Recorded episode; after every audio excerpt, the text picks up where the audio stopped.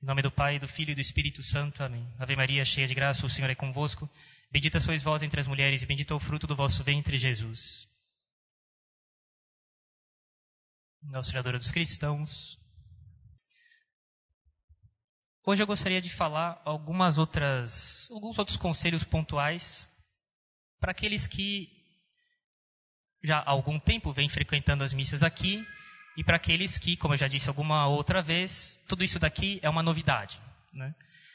E, lógico, tudo isso aqui vale para todo mundo, mas sobretudo para aqueles que vêm aqui pelas primeiras vezes, que estão conhecendo, etc. Né? E a primeira coisa é que as coisas que vão ajudar a gente na vida espiritual, na vida católica, né? Na perfeição cristã, é o melhor termo que, eu, que alguém pode encontrar. Na perfeição cristã. Primeiramente, é óbvio que nós, os padres aqui do Instituto, a gente sempre tenta tratar todo mundo né, de maneira caridosa, né? mas é, e que a gente tem, sempre tenta tratar bem os fiéis, né?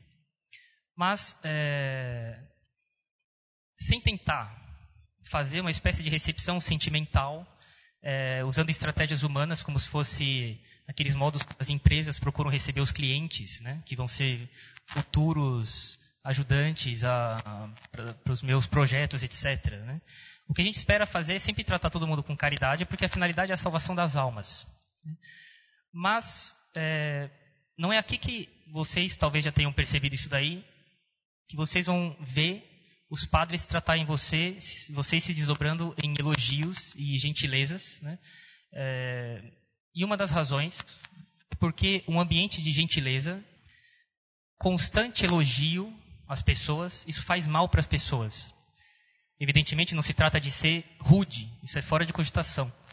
Mas é comum se ver hoje em dia como uma espécie de pastoral que as pessoas nas paróquias elas busquem atrair os outros por simpatia, sendo simpáticos e gentis com os outros e só. É, eles toleram todo tipo de absurdos doutrinários e morais e as pessoas elas é, eles tentam compensar isso daí com uma espécie de gentileza, né? Na hora que as pessoas chegam na porta, só, só esse tipo de gentileza, né? O que está errado, né? É, a finalidade nossa é a de santificar vocês na verdade. Eu já vou falar um pouco sobre isso daí. Né? Um dos motivos, né? Então, é de que um ambiente assim, que vai sempre elogiando, elogiando, elogiando as pessoas, né? Faz mal para elas e termina em catástrofes. E a razão, uma das razões é a seguinte: né? é que as pessoas elas acabam sendo acostumadas a serem recebidas sempre de maneira gentil, é, sentimentalmente gentil. Né? E o Padre Renato costuma brincar dizendo que é uma espécie de geração dos ursinhos carinhosos. Né? O fundamental é o se sentir bem, né? de maneira gentil. Entretanto, o que as pessoas não percebem é que isso aí gera um estado de espírito nelas que é, prepara problemas. Né? Primeiro, quando elas, é, um belo dia, quando alguém não for simpático com elas, um belo dia em que o padre não olhar para a pessoa pelos motivos mais banais, porque o padre está pensando em outra coisa, porque ele está com pressa, porque ele tem problemas e isso faz com que ele não dê atenção para outras coisas que são totalmente secundárias naquele momento. Né? A pessoa vai começar a ficar abalada e a imaginação vai ficar pululando de ideias é, do tipo por que será que o padre não me olhou hoje? Tem alguma coisa que aconteceu? Ele me olhou de um jeito que é, parece que ele está vendo algum problema em mim. Né? Ele deve ter tal intenção ao ter dito isso, etc, etc, etc. Né? Isso aí acaba fazendo com que as pessoas fiquem com uma vida católica abalada por ninharias, né? por motivos completamente fúteis, por causa de uma imaginação descontrolada que busca sempre é, querer receber atenção. E a pessoa acaba se afastando do lugar que ela frequenta, é, criando é, imagens e associações de imagens e raciocínios sobre nuvens. Uma catástrofe isso daí. Os padres, lógico, é, buscam atrair as almas para Jesus Cristo, né? não unicamente pela simpatia pessoal e principalmente pela simpatia pessoal, mas pela verdade. Né? Evidentemente, já disse, a gente não quer ser antipático, né? mas não se baseiem na simpatia dos padres para frequentar o lugar onde a verdade é ensinada onde vocês vão ser católicos. A gente quer que os fiéis tenham uma adesão à pessoa de Jesus Cristo e não à pessoa minha, do Padre. Eu não quero que as pessoas tenham adesão à minha pessoa, mas à pessoa de Jesus Cristo. Né? Continuando nesse mesmo caminho, nesse né, mesmo raciocínio, a gente nunca deve olhar para nós mesmos para buscar levar uma vida católica, colocando a nós mesmos no centro do que é feito na nossa vida. Sempre diante de nós, devemos ter a finalidade da nossa vida. A finalidade da nossa vida é conhecer a Deus, amá-lo, servi-lo, buscar que os outros conheçam a Deus, o amam e o sirvem, e o sirvam, e salvar a nossa alma. Essa é a finalidade da nossa vida. Nada, absolutamente nada, pode fazer com que a gente pare de buscar isso daí. Aqueles que uma vez viram uma explicação que eu dei sobre o primeiro livro da Ética de Aristóteles, nas primeiras páginas ele fala a finalidade da vida humana deve estar sempre diante dos nossos olhos, como o arqueiro tem sempre diante da, dos olhos dele o alvo, para atirar a flecha. Em cada ato que a gente faz, a gente deve buscar ver se a gente está buscando conhecer, amar servir a Deus e salvar nossa alma. Senão é perda de tempo. Um exemplo uma vez que alguém me deu que eu achei genial é imaginando que a gente esteja na beira da praia e que a gente tem uma varinha na mão e que a gente queira traçar uma linha reta na areia. Se eu for traçar essa linha reta na areia, caminhando com a varinha no chão, olhando para os meus pés, a linha vai sair torta. Se eu quero que a linha saia reta, eu tenho que olhar para frente. Infelizmente, muita gente para de praticar a religião porque ela começa a olhar para si mesma, para os seus machucados morais, para os seus machucados e desafetos com as outras pessoas, etc., esquecendo que tudo isso daí finalmente não tem a menor importância isso está ligado também ao sentimentalismo. É profundamente enraizado na nossa alma, por causa da sociedade em que vivemos, por causa das músicas que a gente se habitua a escutar, por causa das relações que a gente se habitua a ter, das coisas que a gente habitua, se habitua a ler, etc. E um dos motivos pelos quais a sociedade atual não pratica a religião católica é o sentimentalismo. O sentimentalismo e a religião católica são incompatíveis. Os afetos não são ruins, ao contrário, é impossível você um, ser um grande santo sem ter afetos e grandes afetos, né? mas eles têm que ser retificados pela inteligência. Né? A sua inteligência não pode se dobrar aos afetos, como se os afetos tivessem a primazia, porque o ser humano não é um animal sentimental, ele é um animal racional. E Cristo não disse ide e emocionai, Cristo disse ide e ensinai. É assim que as pessoas se convertem e que elas praticam a religião, porque elas têm convicções. Né? o sentimentalismo fez com que toda uma geração, que é a nossa, também a dos nossos pais, dos meus pais, né, até dos nossos avós, que fosse uma geração fracassada no casamento, na família, no sacerdócio, no emprego, na política, etc. Porque o critério usado para a pessoa fazer algo ou decidir alguma coisa ou deixar de fazer é o que ela sente fazendo aquilo. Evidentemente, Deus não quer que a gente se, se, seja infeliz nessa vida. Mas a felicidade consiste em usar a inteligência no que a gente faz. E não em fazer as coisas por sentimentalismo. E isso exige sacrifício e coragem. Por isso que o catolicismo é incompatível com o sentimentalismo. Cristo foi muito claro. Quem quiser vir depois de mim, é, carregue a sua cruz todos os dias, regando-se a si mesmo, e me siga. É necessário carregar a nossa cruz todo dia. Isso exige sacrifício e coragem, espírito de sacrifício. E o sentimentalismo esteriliza isso daí nas pessoas. Né? O Jesus Cristo, no Jardim das Oliveiras, ele não estava se sentindo bem. E ele estava fazendo a vontade de Deus. E ele sabia disso. O se, se sentir bem não é o último critério de estar tá fazendo bem ou mal. E por isso a gente não deve ter sempre é, indulgência conosco. Né? Ah, está muito difícil. Ah, eu não sei como fazer. Isso aqui não vai dar certo. Não pode ser assim. E tudo que é necessário para a nossa salvação, ou Deus deu na nossa natureza humana, e a gente tem essas coisas desde que a gente nasceu, e aquelas coisas sobrenaturais que são necessárias para se salvar, Deus dá. Porque Deus quer que todos os homens se salvem. Né? Depois, é necessário tomar um cuidado enorme para não confundir a nossa vontade com a vontade de Deus. Isso aqui é necessário ter muito claro se a gente quer levar uma vida católica, porque do contrário é muito fácil andar no caminho errado. Tem pessoas que por um erro de avaliação, de julgamento, elas acabam acreditando que o que elas querem, Deus também quer.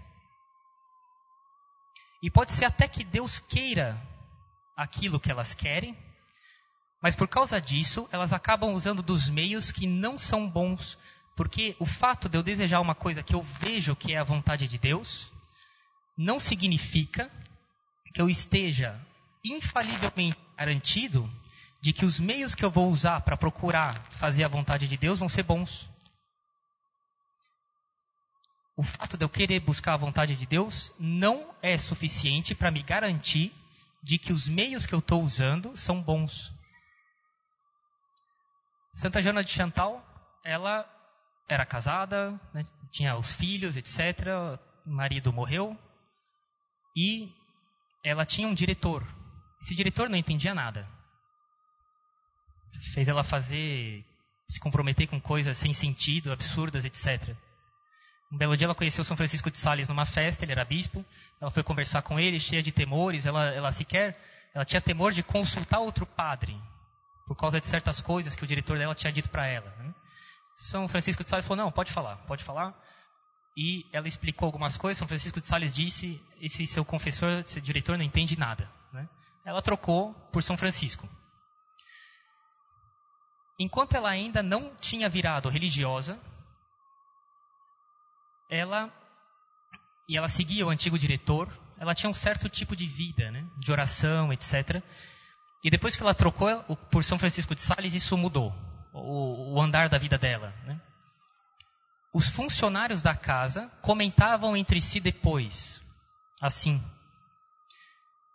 com o primeiro diretor, ela, Santa Joana, rezava uma ou duas vezes por dia durante um bom tempo. Isso atrapalhava toda a dinâmica da casa. Mas agora com São Francisco, com, Francisco, com o novo diretor, com né, o bispo Francisco de Sales, né, com São Francisco, ela reza o dia inteiro e não atrapalha ninguém. Né? E a gente sempre deve observar se as coisas que a gente está fazendo estão desandando as coisas à nossa volta ao nos examinar, já disse, Santo Inácio de Loyola fala que a gente deve priorizar aqueles defeitos, aquelas quedas, aquelas faltas em que nós vemos que mais atrapalham os outros. Porque essas coisas podem ser que não nos incomodem pessoalmente. Porque muitas vezes a gente fica preocupado e super incomodado com outras coisas, mas que não, que não atrapalham a vida dos outros. Né? Entretanto, por uma falta de bom juízo, de bom senso, preocupam enormemente a, a nós. E a gente deve começar a se corrigir por aquelas coisas que mais incomodam os outros. Né? Porque tem gente que consegue querer fazer as coisas que acha que está certo, atrapalhando todo mundo no trabalho, atrapalhando todo mundo na família, as pessoas estão à volta dela. Não é a vontade de Deus, eu não posso deixar de fazer. Não é assim, né? Depois, sempre desconfiem de grupos movimentos, lugares né, que não dão valor para o estudo individual. Né. Conheço o caso de pessoas que acreditavam que eles iam aprender tudo o que elas precisavam para a santificação delas, simplesmente ficando em oração diante do sacrário, só. Né? Elas não estudavam, o que é um delírio. A via normal de conhecimento da verdade de alimento para a alma, porque a alma se alimenta de conhecimento e da verdade, é o estudo. A pessoa, a pessoa quando ela vai rezar, sem ter a inteligência dela formada pelo estudo e pelos princípios da vida católica, etc., elas começam frequentemente a tomar as imaginações delas por visões. A pessoa começa a imaginar Jesus falando com ela e ela vem piedosamente dizer para você que ela teve uma visão que é um delírio. Né? Que é, elas começam a ter pensamentos que são insustentáveis conclusões que são intoleráveis do ponto de vista da fé católica ou da, da, da moral da igreja, e elas não veem problema. Porque elas não têm nenhum critério para saber se o que está passando dentro da cabeça delas é razoável ou não. Falta de catecismo. Né? Nosso Senhor falou, vocês podem olhar no, no capítulo 17, 17 de São João. Nosso Senhor está rezando pelos apóstolos e ele fala assim: Pai, santificai-os, os apóstolos, né? na verdade. O que Jesus Cristo fez durante toda a vida pública dele foi de ensinar e, como foi visto na última aula de comentário à Sagrada Escritura, ele diz: não existe nada que está escondido que um dia não seja revelado. Quer dizer, aquilo que ele ensinava pessoalmente para os apóstolos, eles deveriam ensinar para a multidão. E aí Jesus Cristo fala: prestai atenção, cuidado, no sentido de prestai atenção, cuidado então naquilo que vocês ouvem. Quer dizer, que eu estou ensinando. É para aprender muito bem, com muita nitidez, o que eu estou ensinando, porque vocês terão que ensinar isso para os outros. Jesus Cristo não disse assim: passem a noite rezando e Deus vai explicar tudo para vocês. Não é assim. E é por isso que eu já, já vi comentários né, de pessoas falando ou escrevendo que é, elas, elas veem os fiéis como tendo uma idade mental de crianças de 7 anos de idade. E elas têm razão. Porque o que se vê aí fora são pessoas que podem até ter uma grande erudição no trabalho delas ou na, nas questões da universidade. Em termos de catecismo, elas sabem zero. E elas consideram as coisas de maneira extremamente pueril, de maneira extremamente superficial. É óbvio que isso faz mal a quem não é católico. Porque vê as pessoas que têm fé como tendo uma idade intelectual de pessoas de 7, 10 anos. E não pode ser assim. Né? Ninguém é obrigado a ser um, um grande filósofo, um São Tomás de Aquino, um grande teólogo. Mas é necessário que a gente saiba as causas do porquê eu acredito nisso. Né? Outra coisa com relação aos estudos. Né? Aristóteles, no último livro da ética dele, no livro décimo, tem uma hora que ele vai dizer o seguinte: Infelizmente, a multidão não é capaz de fazer distinções, ele fala. De ver as coisas com nuances, isso aqui está certo, isso aqui está errado, ou está tudo certo ou está tudo errado, isso é um erro. Está errado isso daí. Ele diz claramente no primeiro livro: as pessoas estudadas, elas não veem as coisas de maneira tão grosseira assim. Tem que estudar então para ver as distinções das coisas. Só que ele diz: mas as teorias exatas, que podem não ser simples, as teorias exatas são sempre as mais úteis, não somente para o conhecimento intelectual, mas para a conduta da vida.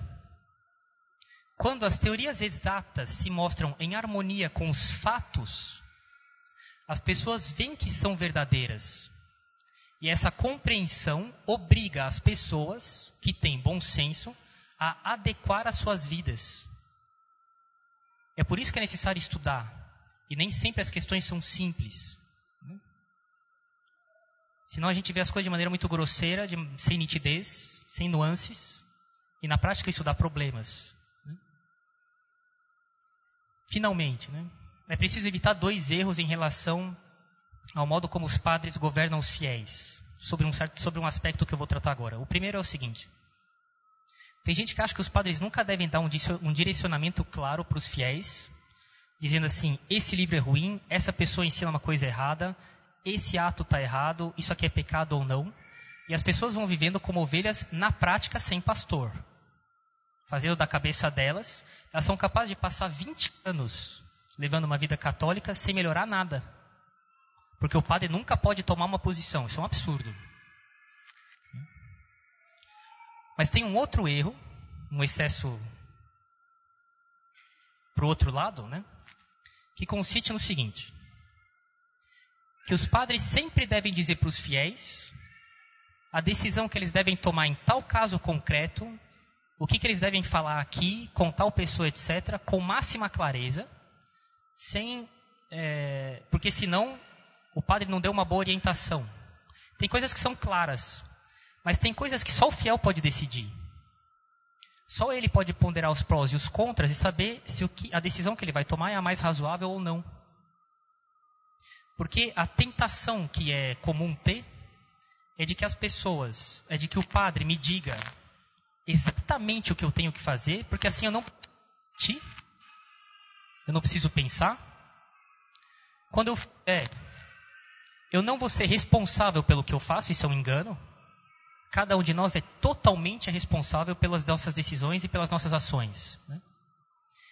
E a consequência é que os fiéis acabam sendo robôs, zumbis, que não refletem. Está errado isso daí. Os padres eles devem orientar os fiéis dando os princípios, as verdades, ensinando eles em um, dois, três casos, depende de quantos, mas a aplicar esses princípios, para os fiéis poderem depois aplicar esses princípios por conta própria. Para os fiéis serem santificados na verdade. Para o fiel ser livre e poder resolver as coisas por si mesmo, de acordo com a lei de Deus.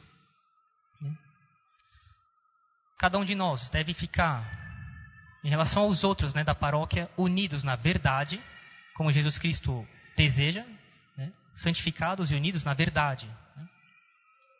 Formação de panelinhas deve ser seriamente evitado. Evitado quer dizer, dizer evitado. Quando se fala assim, evite fumar no posto de gasolina. Não quer dizer assim, fume de vez em quando. Né? Não é para fumar.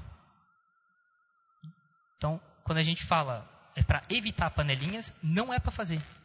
Isso faz mal para as pessoas depois. Né? As qualidades que Deus nos dá não é para nosso sucesso pessoal e nossa satisfação pessoal e o poder pessoal meu quando eu vejo que tive sucesso. Os bens que eu tenho é para os outros e para ajudar os o dinheiro que eu tenho é para ajudar os outros, a inteligência que eu tenho é para ajudar os outros, o carro que eu tenho, a companhia que eu tenho, as verdades que eu conheço, é para ajudar os outros.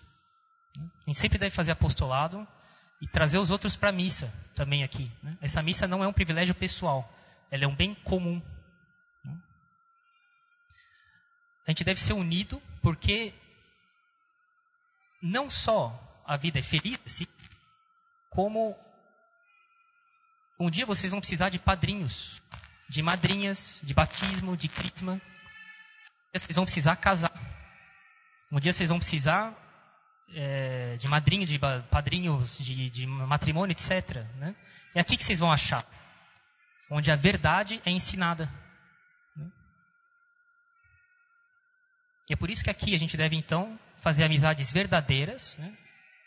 se santificando e sendo amigos e unidos na verdade, né?